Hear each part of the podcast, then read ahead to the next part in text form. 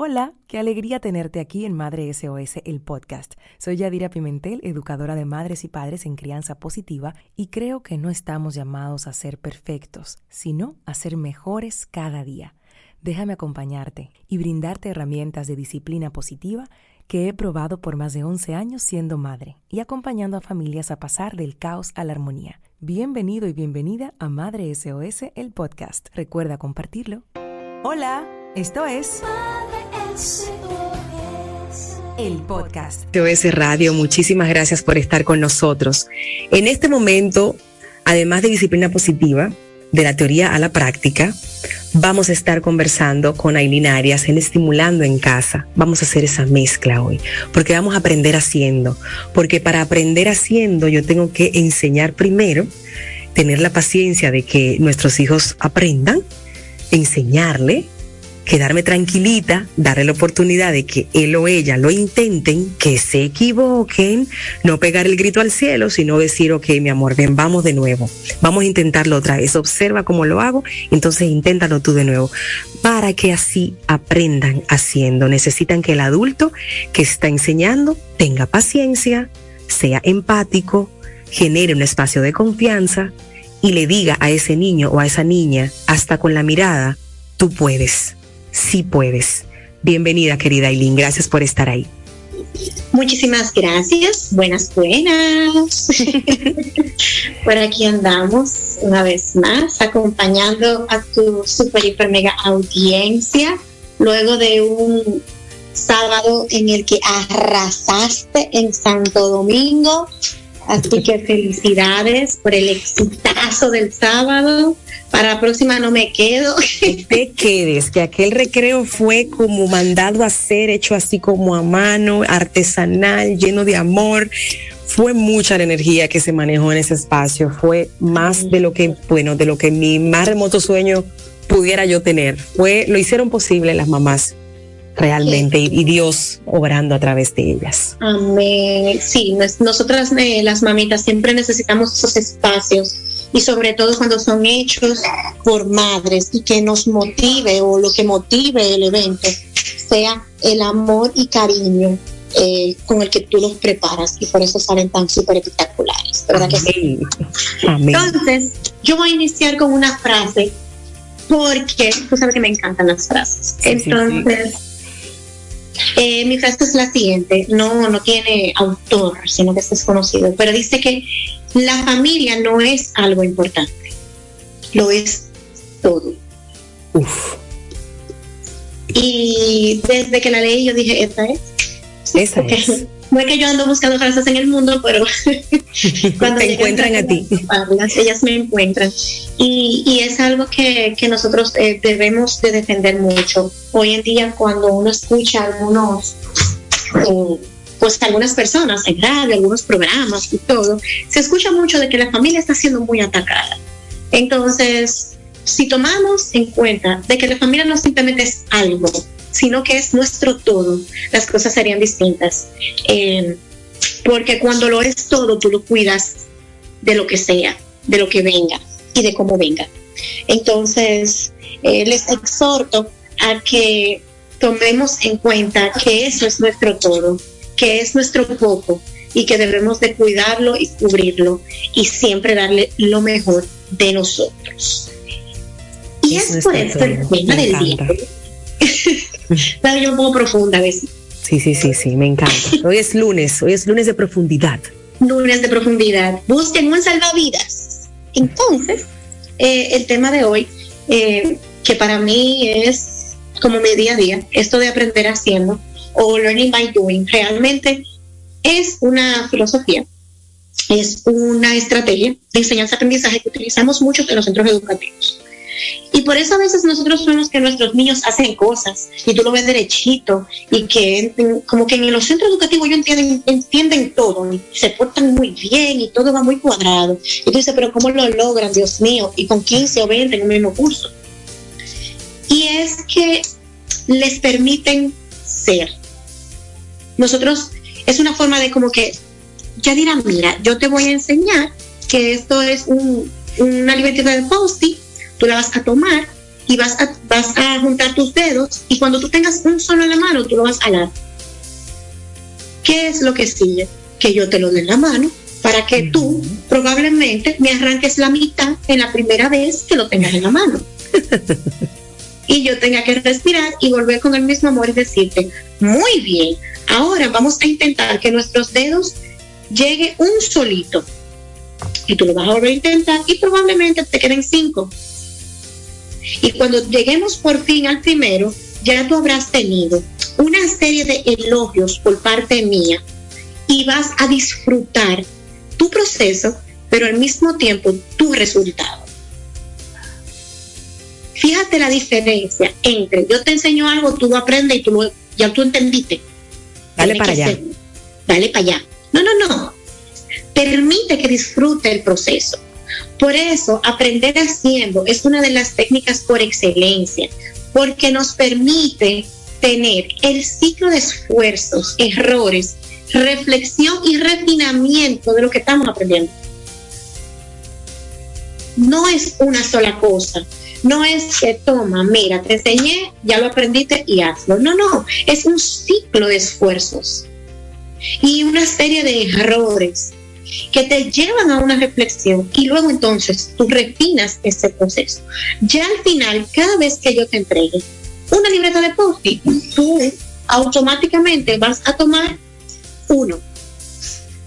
Pero porque tú tuviste una serie de esfuerzos y una serie de ensayo-error que fue lo que te llevó a ti a cada vez que tú tengas uno, eh, cada vez que tú tengas una libreta de post en la mano, tomar uno. Exacto. Ahora bien, ¿cuál sería el error dentro de todo este proceso? Reprochar los errores, valga la redundancia. No permitir el espacio al error.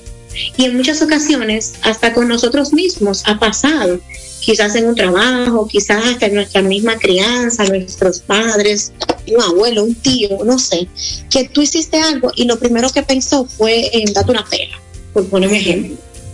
Y tú quedaste marcado de una manera negativa. Muchas personas dicen que eso es lo que los hace una persona de bien hoy en día. Pero lamentablemente, científicamente, tú no lo vas a comprobar pero sí puedes comprobar todo lo contrario. Y es lo bien que hace que los esfuerzos sean recompensados con palabras positivas. Y lo bien que hace que la forma, bueno, de ahí surge crianza positiva, ¿no? Totalmente, claro que sí. Por eso dije, mira, hoy vamos a hacer una mezcla de crianza positiva, disciplina positiva y estimulando en casa y estoy aquí diciendo, wow, pero es que las cosas fluyen de una forma especial. Y es que, y es que debe ser así. Es que mucha gente dirá, ok, ¿qué tiene que ver eso con la estimulación? Yo siempre he dicho desde el día uno que todo lo que hacemos con un niño o una niña es estimulación.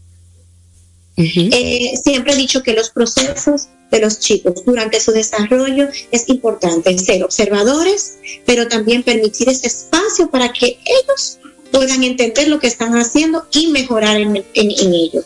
Entonces, es exactamente lo mismo, todo se amarra de una forma u otra. Entonces, es importante para nosotros que cuando estemos con nuestros chiquitos y veamos que quizás haya algo que no lo hicieron de la manera adecuada, permitirles esos esfuerzos, ese ciclo de esfuerzos, permitirles esos errores y ayudarlos y llevarlos a la reflexión, para que al final puedan refinar eso que yo quiero que logren. Es que nadie nace caminando. No. Hasta donde yo sé. Ve, la mía salió huyendo un día, pero antes de ella salir huyendo un día, ella se cayó mucho y tuvo que agarrarse de paredes, de mesas, de sillas, de muebles, de personas, para poder entonces lograr caminar. Entonces eso, cuando nosotros tenemos eh, la buena intención, la buena fe, de que las cosas ellos las aprendan, las hagan bien, también debemos de tomar en cuenta de que llegar a un fin tiene una ruta. Y esa ruta hay que vivirla. Esa ruta hay que estar consciente. Es como una larga historia. Tú sabes que ella tiene un fin. Claro que sí. Pero es que la única forma de tú aprender es haciendo las cosas. De lo contrario, entonces, tú vas a aprenderlo, sí, sí, tú te lo vas a decir, yo no me lo voy a memorizar, eso no pasa. Todo el mundo debe tropezar. Ahora, cuando tú te caes, esa persona que está ahí, o sea, cuando tú eres grande, tú te acuerdas que cuando tú te caíste, fulano, la tía Yadira, me levantaba, me daba la mano y me decía, no te preocupes, lo vas a hacer mejor para la próxima. Ven que yo te voy a acompañar. Y eso queda. Eso sí, el otro día mi hija pintó algo muy bonito, un dibujo muy abstracto, pero estaba lindo. y son tres años, muy abstracto y estaba muy lindo. Y ella me decía, viste mamá, no me salí de las líneas. ¿Estás orgullosa de mí? Mi amor. Y yo me quedé como que, ay, claro que sí, mi vida. Eso te quedó espectacular. Pero solamente escuchar esa, esa, que ella espera esa afirmación, que diga, estás orgullosa de mí. Esto significa que ella realmente valora lo que yo le digo. Totalmente. Y que, yo le he expresado que estoy orgullosa de ella, porque de lo contrario no lo hubiese preguntado. Entonces, ¿cuántas veces nosotros llevamos a nuestros hijos a la reflexión cuando cometen un error? ¿O cuántas veces le damos la real oportunidad de que ellos aprendan en un proceso? ¿Cuántas veces yo, porque es más rápido, le pongo la ropa yo? En vez de yo dejar que se lo pongan al revés, los tenis, las zapatillas, que la ropa interior, tú te das cuenta que está mal puesta cuando la ves como que se la están, se la están acomodando. Hay que permitirles. Me dice, yo soy grande, mamá, mira, me puse mi ropa yo solita ¿estás feliz? Porque yo estoy feliz. Dios. Y yo, bueno, qué chulo, me encanta. Ahora vamos a ver. Tus zapatos se ven como los míos. Y me dicen, ay, no, están al revés. Ah, caracha. Entonces ahí te das cuenta de que, de que real y efectivamente hay un proceso que ella misma se da cuenta de que, ah, no, pero mira, yo me lo puse mal. Pero hay que darles espacio. Otra cosa sería que yo le hubiese dicho, pero mira, tú no estás pendiente, pues esos zapatos no están bien puestos. es muy diferente a que yo les diga, mira tus zapatos y mira los míos, se ven que están puestos igual. Entonces, eh, eh, eh, el hecho de que se sienten en el mismo piso con los mismos zapatos, mamá, ¿cómo va? ¿Así o así? Ella te está preguntando, pero ella no está haciendo sola o ven, vamos a ponernos los zapatos juntos. Y yo me siento al lado y me estoy poniendo uno. Y ella está observando, y ella está aprendiendo cada vez que ella me ve. Pero yo también le estoy motivando a que lo haga sola. Y que ese, ese aprendizaje que sea vivido, que sea descubriendo y que quizás sea basado en una situación, un problema. Porque tú te imaginas entonces, te va a quedar, te va a quedar descansa y no vas a poder salir. Y ya nos vamos. Ya ella tiene un conflicto ahí que tiene que resolver. Ella lo tiene, resuelve. Yo sé que yo estoy lista. Y, te miran de arriba abajo. ¿Qué tienes tú y qué tengo, y qué tengo yo que tú no tienes puesto? Ay, los zapatos. El juidero. Exacto. Entonces se me paró en la puerta y me dijo, ¿qué tengo yo que tú no tienes, mamá? Ay, me la como, Dios ¿Cómo así? ¿Qué ella tiene que yo no? Yo la puse, me empecé a dar vuelta, yo no encontré. Digo, ya, yo no sé. Me dice, mira, los ganchitos del pelo yo duré 10 minutos pensando que era lo que yo iba a poner. y yo fui a buscar mi ganchito, mi amor, porque es verdad. Claro, para poder educar con el ejemplo, aunque sea un chiste, porque realmente tú puedes salir sin el ganchito, pero es hacerle entender a ella que tú sabes que ella está también entendiendo. Exactamente. Y eso te habla del nivel de complejidad con la que ya tú le puedes hablar a tus hijos. Porque tú sabes lo que con mucho de tres años te interiorice eso. Está fuerte. Pero hay que darle ese permiso. Nos pasa a los adultos, sobre todo a los que estamos criando en esta época, que estamos tan distraídos porque hay demasiada sobreestimulación. Hay que, hay que, hay que pasarnos la mano en ese sentido. No, no es que querramos estar distraídos, es parte y parte. Hay mucho trabajo, el trabajo se ha triplicado en, en todos los sentidos. Hay tantos canales por los cuales se tienen que entregar las cosas que es a veces hasta wow, tú, tú, quieres hacer algo y se te olvida, ¿qué es lo que yo voy a hacer ahora? Es que la mente tiene como cinco tabs abiertas y cuidados y más. y eso nos mantiene como en un, en un futuro que, que, no es, que no existe realmente, porque lo que tenemos es ahora, que estoy hablando con Aileen Arias, experta en estimulación temprana, psicóloga, eh, también Edula Posparto, consejera de lactancia, hablando de, de cómo se aprende haciendo. Si no estoy aquí ahora con Aileen, me estoy perdiendo de esta riqueza de la conversación. Y los que están ahora mismo también en sintonía con nosotros de igual forma. Entonces, no, nos toca hacer un ejercicio extra. Tal vez antes nuestros papás no tenían tanta divina cosa para, para distraerse y mirar para otro lado. Ahora sí nos, toca a nosotros hacer una, un extra, ¿no? Sí, no, y no solo eso, a veces tenemos tantas cosas que queremos estar pendientes de esas cosas y los niños hasta cierto punto tú sientes que te molesta, pero no es así. Es que tú tienes demasiado, demasiado frente abierto y hay que elegir hay un momento donde tú tienes que elegir conscientemente de que tú tienes que prestarle atención a tus hijos y soltar todo lo demás. Y ahí es donde está la decisión difícil. ¿Realmente puedo hacer eso? ¿Me puedo desconectar de esa manera? Porque cuando nosotros estamos eh, interviniendo y enseñando de una manera tan directa, eh, tenemos que estar conscientes de que nuestros hijos eh, están aprendiendo de todo, de todo lo que hacemos y nosotros somos responsables de cualquier resultado. Ahí sí. Por si usted no lo sabía, sépalo. No sé si lo saben, pero somos, somos los responsables del resultado de ese aprendizaje. Es que yo puedo decir que la mía sabe mucho, pero yo tengo que estar claro que yo estoy, yo estoy dando esa información. Yo le estoy dando acceso a eso. Learning by doing le llaman en inglés. Y ciertamente es algo que nosotros podemos hacer de forma cotidiana en el día a día. Asimismo, como decía Eileen, cuando eh, vemos en el colegio la rutina, cómo hacen los niños, lo hacen todo y después tú dices, pero ¿por qué en la casa están, está todo a lo loco? Bueno, porque tú, tú haces que el niño sienta que no es capaz sin querer. No estoy diciendo que lo hacemos, que lo hacemos a propósito, es sin querer cuando, lo, cuando hacemos por ellos lo que ellos son capaces de hacer, el mensaje está claro, no eres capaz. Entonces. No, y la, y la, gran ventaja dentro de todo esto es que tú estás favoreciendo, eh, eh perdón, fomentando la curiosidad. Eh, básicamente motivas y ofreces la oportunidad de que experimente y de que descubra cosas por sí mismo. El aprendizaje de las responsabilidades, de, sus actos, de, lo que hacen y de lo que cómo hacen las cosas. Y obviamente eh, esto de resolución de problemas y la parte creativa de cómo resolucionarlo, porque dicen que se llega de muchas formas a Roma, no nada más de una. Entonces, quién sabe, a lo mejor yo te estoy dando opciones, pero tú te creas una nueva y eso no está mal. Eso es así.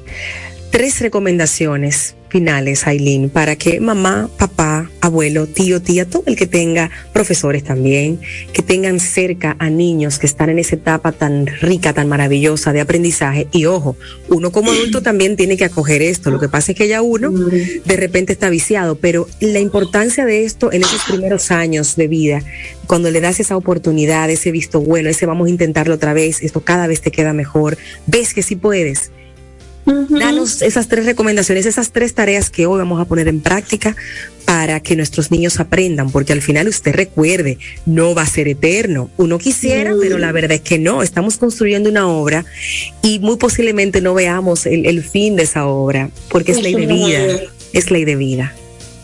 Bueno, una cosa es, una cosa que yo siempre recomiendo mucho es que a los niños y niñas le permitan participar de manera activa en las actividades que hacemos. Eso es vital, que si todos estamos en la mesa y nos vamos a servir, permite que él también se sirva su plato. Permitir que participen de manera activa. Las palabras de afirmación son importantes, esa es la segunda. Cásate con las palabras de afirmación. Busca en internet qué son palabras o frases de afirmación para tus niños, porque eso, eso es, yo creo que es lo más valioso que le podemos dejar, porque ellos mismos te dicen, yo soy de tal manera y se autodefinen con cosas positivas. Me da mucha tristeza a veces ver niños que dicen, yo soy un poco tonto. No, tú no eres tonto. Entonces, esto significa que no hay suficientes palabras agradables en su vocabulario para sí mismo. Y, eso, eso sí debemos facilitárselo los adultos. Y por último, disfruta cada momento con tus hijos, con tus nietos, con tus sobrinos. Y las que son maestras, disfruten lo que hacen. Porque es que la palabra construye y destruye a un niño. Entonces, yo prefiero ser ingeniera o arquitecta y construir. Muy bien seamos eso, ingenieros y arquitectos de una vida que nos pusieron en nuestras manos. No somos perfectos, en algún momento sí, ciertamente se nos va a zafar una palabra fuera del lugar, pero que no sea el deporte nacional de tu casa, que todo el tiempo tengas esa palabra descompuesta. Hay un día en que va a salir. Y ese día también tu hijo va a aprender que mamá se equivoca, que papá se equivoca y que sabe pedir disculpas. Mira, el otro día o esta mañana o hoy en la tarde te dije algo totalmente fuera de lugar. Te pido disculpas. Ese, ese, ese término no, tú no, eres eso. te, voy a hacer una breve, brevísima anécdota. El otro día mi niña estaba muy enojada, pero una cosa, ella estaba intensa con todo. Y al final, después yo le decía, utiliza tus palabras, por favor. Y ella me dice, es que estoy enojada con papá. y a papá, el papá dio la vuelta y se sentó y la mira, le agarra las manos y la mira y le dice, ¿por qué estás enojado conmigo? Y ella se calmó en tres segundos y le dijo, lo que pasa es que yo quería bañarme sola y tú me bañaste. Wow. Señores, ella externalizó su situación, se calmó, se expresó y entonces encontramos solución. Él se disculpó, le dijo que la disculpara, que como no se lo había dicho y no entendíamos con el llanto, pues entonces simplemente procedió a bañarla. Señores, eso fue santo remedio. Wow. Entonces, esas son las maravillas de criar, cómo, uno también se construye como ser humano, una, su mejor versión, su, su manera de, empatizar con el otro, de entender el otro. Tal cual. Entonces se puede, no es fácil.